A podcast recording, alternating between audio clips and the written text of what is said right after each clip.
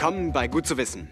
Ich bewundere ja immer die Profisportler, die im Prinzip wie auf Knopfdruck perfekt über eine Latte springen oder den Tennisball genau in der Ecke platzieren können. Was mich persönlich betrifft, ich gehe gerne schwimmen, laufen, Radfahren oder mal auf die Handelbank.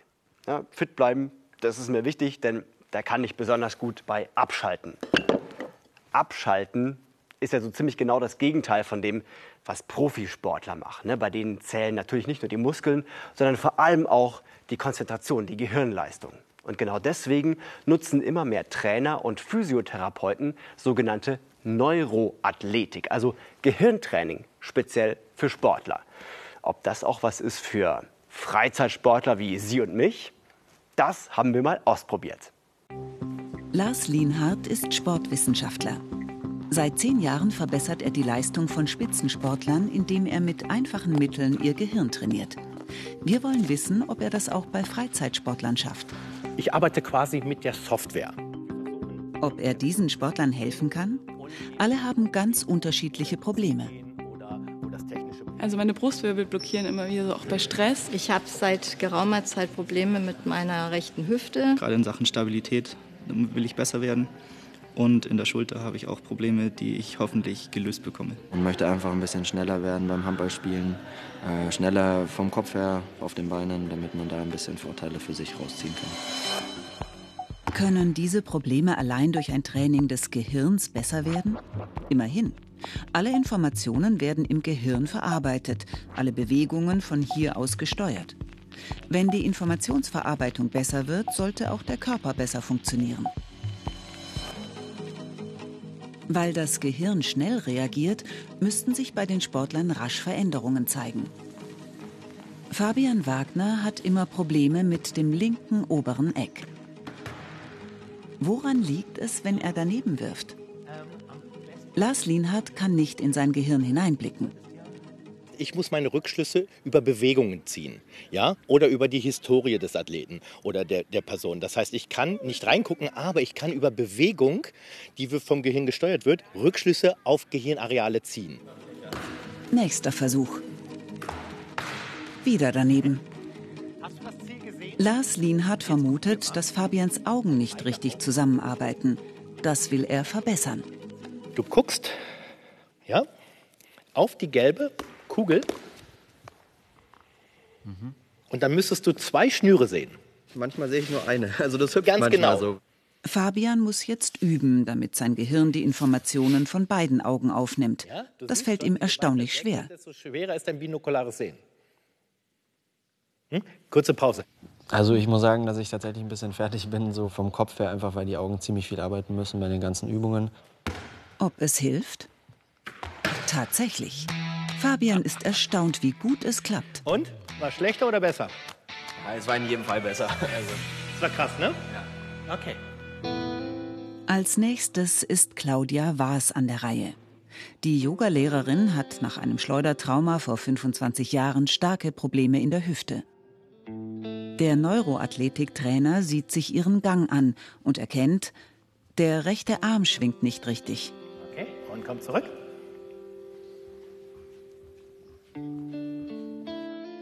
Liegen überprüft er ihre Rücken- und Hüftmuskulatur. Hoch. Drück. Mhm. Wir haben hier einen schwachen Muskel und hier. Okay. Beides kann man als Kennmuskeln bezeichnen für das rechte Stammhirn. Guck auf den mittleren Balken. Um das Stammhirn zu aktivieren, soll Claudia immer den Balken in der Mitte mit den Augen verfolgen. Danach sensibilisiert Lars Lienhardt ihre rechte Gesichtshälfte. Hilft das gegen eine schmerzende Hüfte? Wahnsinn. Und wie ist das? Anders. Schön. Krass. Also echt, ich bin total happy. Ich muss echt sagen, ich bin wahnsinnig dankbar, weil ich seit vielen Jahren mit diesem Thema arbeite und echt hart arbeiten muss. Und wenn es wirklich so simpel ist, dass ich durch ein paar Übungen mir das antrainieren kann, natürlich sensationell. Also ich bin echt dankbar. So schnell kann Gehirntraining helfen. Ob das auch bei der nächsten Sportlerin klappt? Rebecca Pape hat immer wieder Probleme mit dem Rücken. Lars Lienhardt sieht schnell, ihre Bewegungen nach links sind nicht so flüssig wie nach rechts. Deswegen testet er ihr Gleichgewichtssystem. Und langsam wieder zurück. Und Augen schließen. Ja. Gut. Gut. Was links nicht so gut funktioniert. Mhm. da merke ich es gleich. Okay. Das Gleichgewichtsorgan liegt im Mittelohr. Es stellt fest, wo oben und unten ist und misst die Beschleunigung des Körpers. Funktioniert es nicht richtig, fehlen dem Gehirn wichtige Informationen für die Steuerung der Muskeln. Dieses Organ zu trainieren braucht aber Zeit. Mit dem Handy filmt Rebecca ihre Hausaufgaben, die sie wie die anderen Sportler auch in den nächsten Wochen machen soll. Ob diese Übungen gegen die Rückenschmerzen helfen?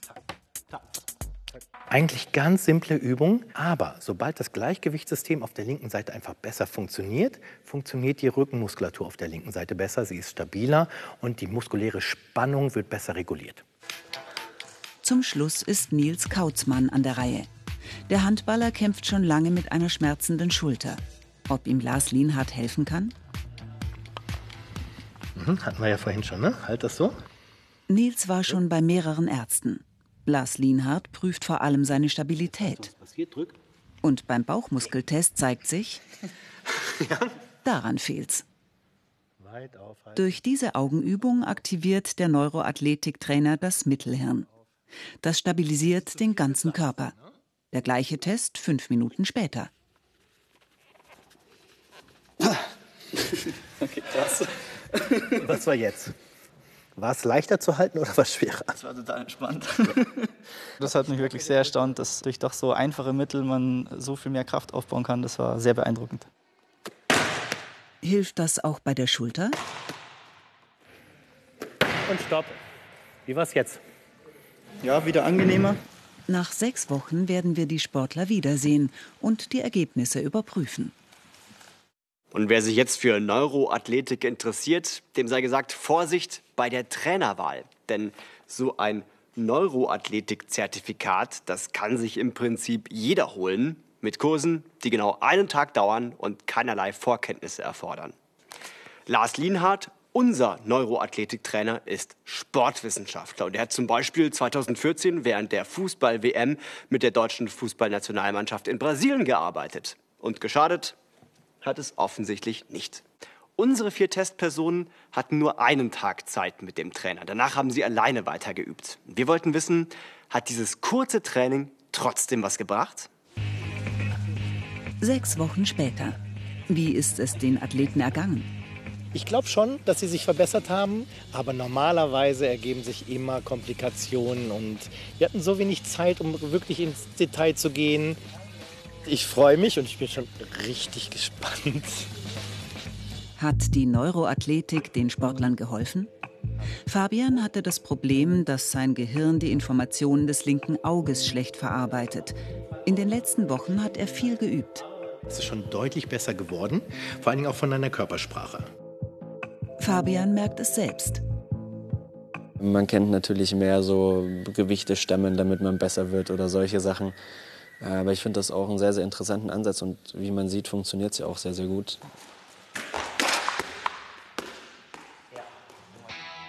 Und Claudia?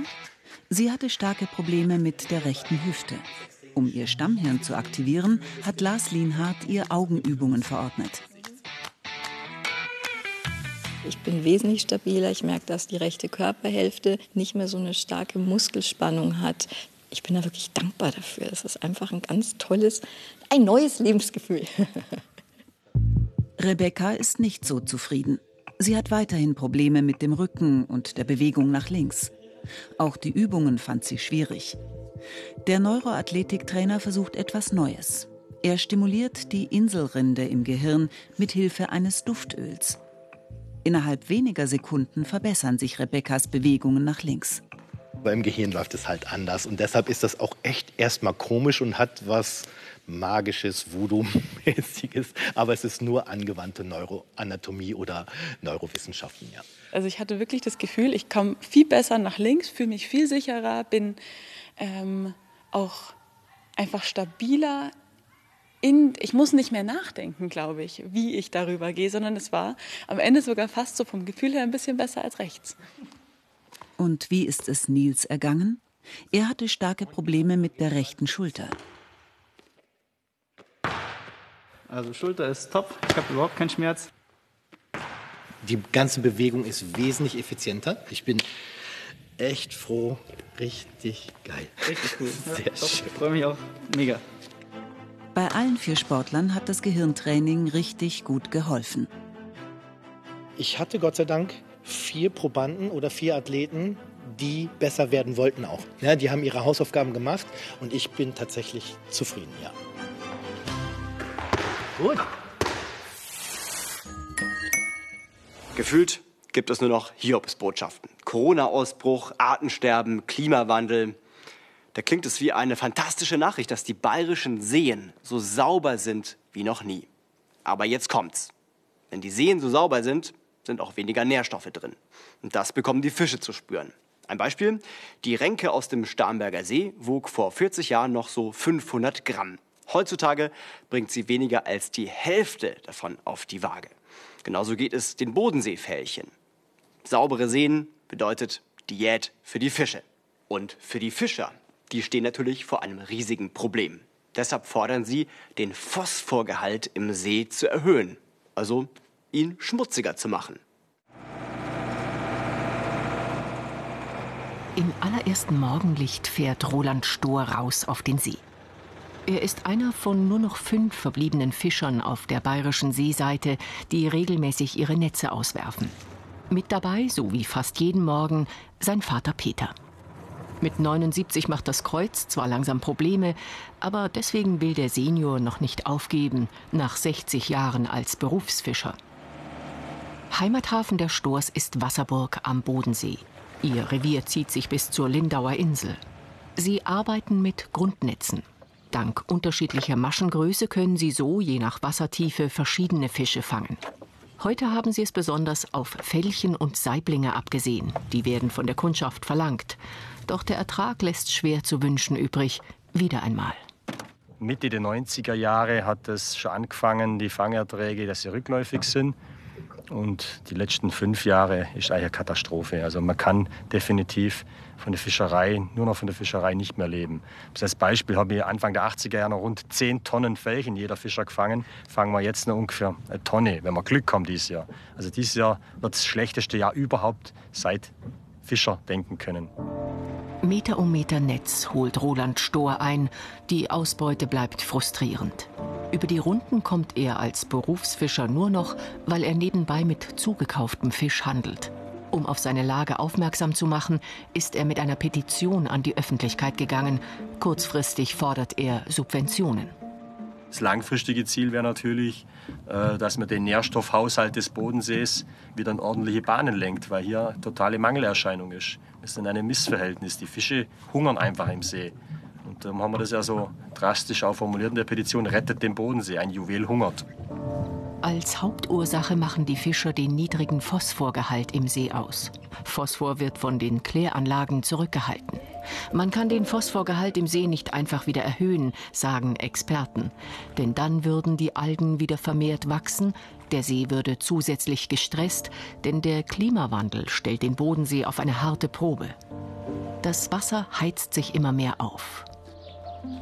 Doch welche andere Lösung könnte es für die Fischer am Bodensee geben? In Hagnau treffen sich Vertreter einer kürzlich gegründeten Genossenschaft. Sie plant den Bau einer Aquakultur im Bodensee, also einer Zuchtanlage für Fellchen. Das Ziel ist auf jeden Fall, ähm, dass wir hier mal das, was im Bodensee gefangen wurde, also 800, 900 Tonnen, dass wir die hier im See wieder züchten. Und wenn wir züchten, natürlich so, dass es für die Menschen, für den Tourismus, für den Fisch selber, also für das Lebewesen im best bestmöglichen Zustand funktioniert. Also ich persönlich bin großer Befürworter davon, weil zurzeit ist es so, man muss ausgehen, dass ca. 500 bis 800 Tonnen Felchen jedes Jahr an der Bodensee hergefahren werden von aller Herren Länder. An der Fischereiforschungsstelle in Langenargen hat Alexander Brinker die wissenschaftlichen Aspekte einer möglichen Fellchenzucht untersucht. Die Tiere würden an Land aufgezogen, dann mit rund 12 Gramm Gewicht per Hand geimpft und anschließend im See in großen Netzen gehalten und gefüttert. Eine vergleichbare Anlage gibt es bereits in Finnland.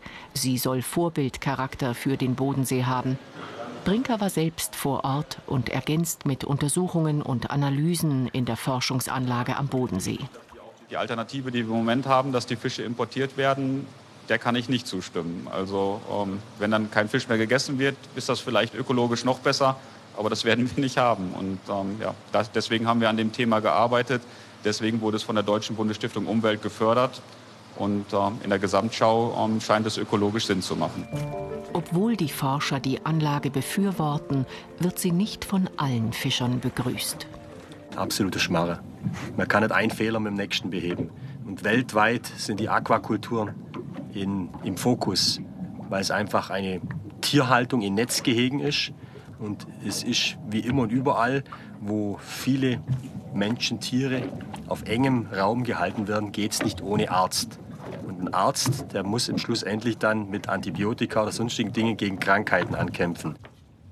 Außerdem, glaubt Roland Stohr, würde das bisschen Fisch, das er noch fängt, durch die Zucht an Wert verlieren. Beides käme ja als Fisch aus dem Bodensee auf den Markt.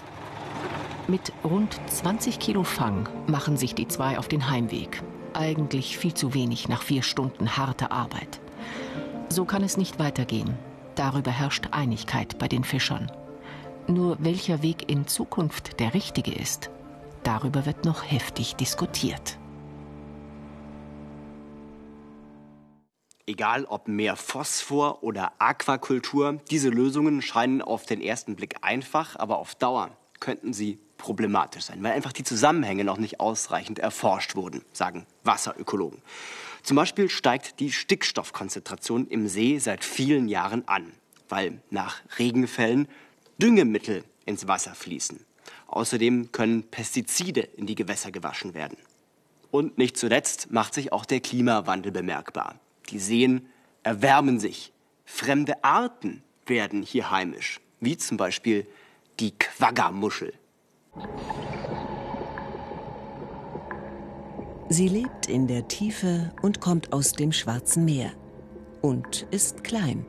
Es ist faszinierend und erschreckend gleichzeitig. Also für uns sehr ärgerlich und unerfreulich. Wir wissen auch noch nicht so richtig, was, was macht sie da. Die Quaggermuschel sorgt für Unruhe am Bodensee. Es geht ums Trinkwasser, das Leben im und mit dem See. Zum Beispiel bei den Fischern. Seit Jahren fällt der Fang für Berufsfischer Christoph Bösenecker immer spärlicher aus. Und jetzt verheddern sich auch noch unzählige Quaggermuscheln in seinen Bodennetzen. Diese Muscheln sind sehr scharfkantig. Kannst du, wenn du Pech hast, nach einem Mal auslegen. Wenn du, wenn du viel Muscheln hast, hast du das ganze Netz der Länge nach mit lauter solchen kleinen Löchern. Und das, das schränkt natürlich die, die Fängigkeit ein. Zum Essen sind die Muscheln zu klein. Der Nutzen hat unterm Strich niemand davon. Ja. 2016 tauchte die Quaggermuschel zum ersten Mal im Bodensee auf. Vermutlich kam sie als blinder Passagier, an Bootsrümpfen haftend, hierher. Vieles an der Muschel ist Wissenschaftlern vom Institut für Seenforschung in Langenargen noch ein Rätsel. Mit einem Monitoring will das Team um Thorsten Rennebart erst einmal herausfinden, wo überall und wie schnell sie den See besiedelt. Wir fahren jetzt an eine relativ tiefe Stelle mit äh, ja, Wassertiefen so um die 180 Meter. Da werden wir dann eben eine Probe nehmen und ähm, in der Tiefe haben wir in der Vergangenheit auch schon Muscheln gefunden, also Quaggermuscheln gefunden. Dabei ist es ungewöhnlich, dass eine Muschel so tief unten lebt. Die ist offenbar in der Lage, mit dem Nahrungsangebot, was dort unten herrscht, auch zurechtzukommen und äh, da halt auch mit diesen tiefen Temperaturen wachsen zu können. Planänderung. Das Wetter schlägt plötzlich um. Das Boot muss umkehren. Die Forscher beschließen, an einer weniger tiefen Stelle das Sieb für die Proben runterzulassen. Es soll wie ein Schlitten über den Seegrund gezogen werden und auf einer Strecke von 50 Metern alles einsammeln, was dort liegt. Thorsten Rennebart schaut sich derweil Wasserproben an. Es ist also aufgefallen, dass wir auch im Winter jetzt Muschellarven haben, was vorher nicht der Fall war. Und die Tatsache, dass sie sich auch im Winter vermehren können, diese Quaggermuscheln, erklärt halt auch, warum sie so schnell ist, warum sie so schnell den ganzen See besiedelt. Und das sieht man hier rings um den See. Große Massen vorkommen, 500 bis 1000 Exemplaren pro Quadratmeter, wo diese Muschel sich schon ausgebreitet hat. Und das setzt auch den Trinkwasserversorgern zu. Denn die Quaggermuscheln verstopfen die Ansaugrohre im See. An den Rohren und Betonwänden der Wasserwerke siedeln sie zu Hunderten. Allein fürs Saubermachen mussten vier zusätzliche Mitarbeiter angestellt werden.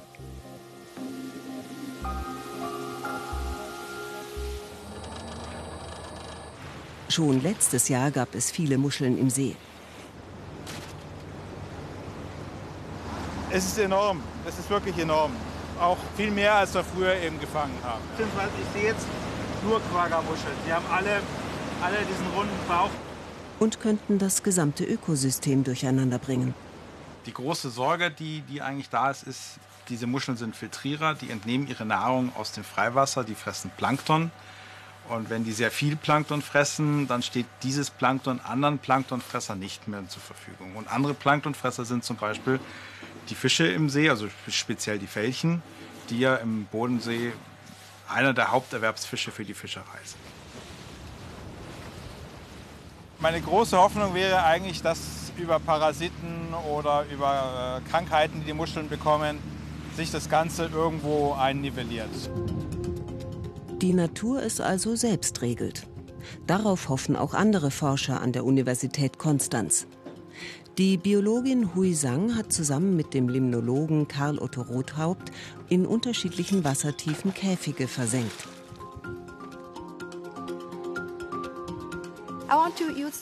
Ich möchte die Käfige dazu benutzen, um die Menge an Muscheln innerhalb und außerhalb der Käfige zu vergleichen, um den Einfluss von Wasservögeln auf die Muscheln zu untersuchen. Wasservögel könnten zumindest einen Teil der Muscheln wegfressen. Wissenschaftler haben 2002 bei dem gleichen Versuchsaufbau festgestellt, dass Blässhühner, Reiher und Tafelenten, die am Bodensee überwintern, auf Muscheljagd gehen. Sie haben bis in eine Tiefe von etwa sieben Metern die etwa ähnlich großen Zebramuscheln abgeweidet. Allerdings scheint der Winter für, für, dieses Experiment sehr ungünstig zu sein, weil wir einen sehr milden Winter haben, sodass in Nordeuropa, wo viele Tauchvögel herkommen, die haben nicht den Zwang, hier am Bodensee fressen zu gehen. Zurück in Langenargen. Im Labor werden die Proben der morgendlichen Ausfahrt analysiert. Die Quagga-Muscheln werden nach Größe und Alter sortiert und gezählt. Besonders von den ganz kleinen gibt es viele. Wenn ich so viele Jungtiere habe wie hier, dann, dann sehe ich, es geht noch weiter nach oben. Und dann muss ich mir eben Sorgen machen, wie das in ein paar Jahren aussieht. Noch hat die Ausbreitung der Quagga-Muschel ihren Höhepunkt wohl nicht erreicht. Und so wird sie Forscher, Fischer und Wasserversorger weiter in Atem halten. Plastikmüll in Gewässern ist ein riesiges Problem. In so einer Plastiktüte zum Beispiel kann sich ein Fisch verheddern und elend zugrunde gehen. Eine wahrscheinlich noch größere Gefahr ist das ganze Plastik, das wir gar nicht erst sehen. Nanoplastik. Die winzig kleinen Partikel können in Körperzellen eindringen von Fischen, von anderen Organismen und natürlich auch in die von uns Menschen. Welche Folgen das haben wird, das kann man heute noch gar nicht abschätzen. Es ist auch wahnsinnig schwer, Nanoplastik in Gewässern überhaupt erst aufzuspüren. Aber Forscher von der TU München haben dafür jetzt eine Lösung gefunden. Man kann es nicht sehen, aber es ist da. In Bächen, in Seen, vielleicht auch im Trinkwasser abgebrochen, abgelöst von Mikroplastik, Teilchen im Bereich eines Tausendstel Millimeters. Nanoplastik. Die Technische Universität München-Großhadern Institut für Wasserchemie. Der Lehrstuhl will die Nanoteilchen aufspüren, eine Messmethode entwickeln, die Auskunft gibt, wo Nanoplastik ist und wie viel. Bisher fehlten uns die Möglichkeiten, das überhaupt zu analysieren, zu sehen, was für Plastiksorten sind das, die in so kleinen Größen vorkommen. Christian Schwafertz ist der Doktorand am Lehrstuhl. Er holt zwei Wasserproben absichtlich mit Nanoplastik versetzt. Das erste zu lösende Problem war, die Nanoteilchen sind unterschiedlich groß. Will man sie bestimmen, muss man sie vorher nach Größe sortieren. Das funktioniert mit der sogenannten Feldflussfraktionierung. Der Nichtwissenschaftler kann sich das so vorstellen. Man kann sich das ein bisschen wie einen Sack Flöhe vorstellen. Die etwas dickeren Flöhe, die sind träge und werden stark von der Kraft festgehalten und brauchen ein bisschen länger, bis sie aus dieser Trenntechnik wieder herauskommen. Und die agilen, schnellen, die sportlichen, die sind auch schnell wieder draußen. Und das beobachten wir tatsächlich auch bei den Messungen. Schnelle, äh, kleine Partikel kommen schnell wieder raus und große Partikel kommen ein bisschen langsamer wieder raus. Das ist allerdings erst der eine Schritt. Es lässt sich nachweisen, dass Nanoplastikteilchen da sind. Aber woher kommen sie? Das ist die zweite wichtige Frage für die Forschung und die Industrie. Um das herauszufinden, setzen Christian Schwafertz und Natalia Ivleva auf die Kombination mit einer zweiten Technik. Die nach Größe sortierten Teilchen kommen in eine Flusszelle. Die hält das Nanoplastik wie eine optische Pinzette fest. Und dann kann die Raman-Mikroskopie mit Hilfe eines Laserlichts die Herkunft des Teilchens bestimmen. War es eine Tüte, ein Joghurtbecher oder ein Autoreifen? Die Plastiksorte zu wissen, es ist wichtig. Erstens, wenn wir schon wissen, welche Partikel als Nanopartikel äh, in der Umwelt oder in unserer Trinkflasche sind, dann können wir Rückschlüsse ziehen, wo kommt es hier, damit wir dann auch Herkunft von diesen Partikeln wissen und eventuell dann bei der Produktion, bei Bearbeitung was ändern können, damit solche Partikel nicht mehr in der Umwelt landen. Dieses Messverfahren hat die TU München als einzige weltweit in der Entwicklung. Entscheidend war, die Flusszelle zwischen die Größen und die Sortenbestimmung des Plastiks zu schalten.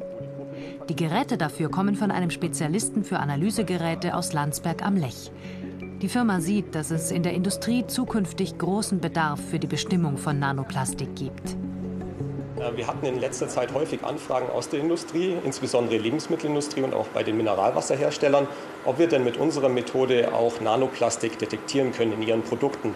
Die mussten wir bis jetzt ablehnen, äh, weil wir kein Verfahren hatten, um das äh, mit Sicherheit zu bestimmen. Schon bald könnte es möglich sein. Genauso würden natürlich auch die Konsumenten gerne wissen, ob unsichtbare Plastikteilchen in Essen und Getränken stecken und wie schädlich sie sind. Man geht davon aus, dass Nanopartikel, je kleiner sie sind, in menschliche Zellen eindringen können. Aber keiner weiß bisher, ob sie sich da anreichern und was sie eventuell anrichten.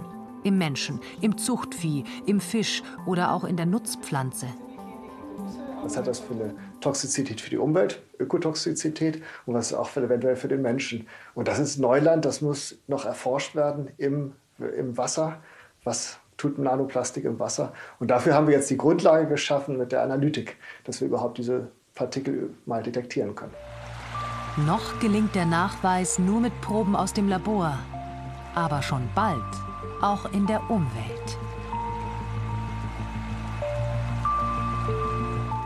Bald können Forscher also nachweisen, ob das Nanoplastik im See von Autoreifen oder von Joghurtbechern kommt. Und das ist auch gut so, denn nur so haben wir harte Argumente, die die entsprechenden Hersteller zwingen, mehr auf unsere Umwelt zu achten. Und wie gefährlich Nanoplastik für uns Menschen ist, das muss noch weiter untersucht werden.